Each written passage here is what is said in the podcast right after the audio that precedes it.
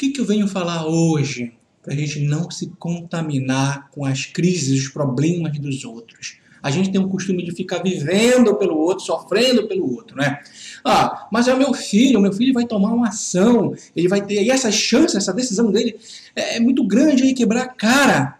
Deixa ele tentar, deixa ele começar a caminhar sozinho e viver essa experiência. Às vezes aqui em casa minha filha quer fazer alguma coisa, minha mãe, ah, Deixa ela caminhar, deixa ela viver. Se ela quebrar a cara, ela vai saber. E na próxima, ela vai realmente dizer: bem, eu vou querer ou não repetir esse processo. Essa pessoa tem que experimentar. Se ela não tomar essa decisão sozinha, no futuro, ela vai ser uma pessoa insegura, ela vai ter, não vai ter poder, poder de decisão, ela sempre vai ficar esperando por alguém, este alguém tome essa decisão por ela. E adulto, muitas vezes, a pessoa sempre vai com, aquela, com aquele fulano. E aí, o que, que tu acha? Devo fazer isso ou não?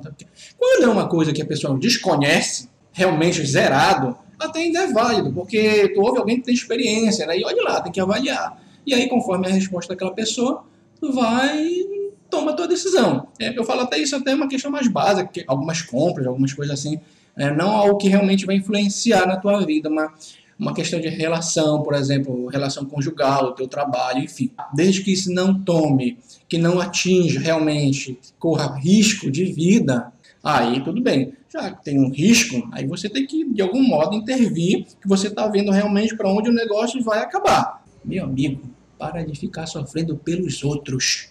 Tá? A gente já tem problemas demais. A gente tem que resolver problema em casa, problema no trabalho, faculdade, trabalho na faculdade que às vezes só dá problema, de repente problema com o vizinho, decisões que tu tem que fazer na tua casa, enfim, uma série de coisa. E a gente ainda vai sofrer ainda pelo outro. Eu até mesmo digo que quando uma pessoa não toma uma decisão, na verdade ela está tomando uma decisão. É a decisão de não tomar uma decisão. Paradoxal isso aí, na verdade.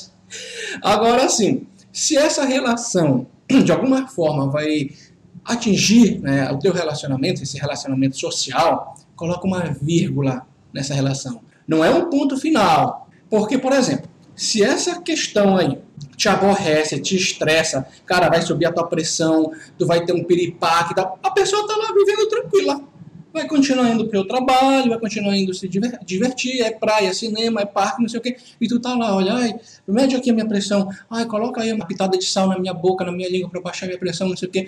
E o cara tá lá, vivendo bacana. Quando essa relação já tiver melhor, né, tu acha que deve voltar, aí tu dá continuidade. Agora, se essa relação é complicada, não há diálogo, há sempre confusão, problemas e tudo mais, aí, muitos casos, realmente tem que colocar um ponto final.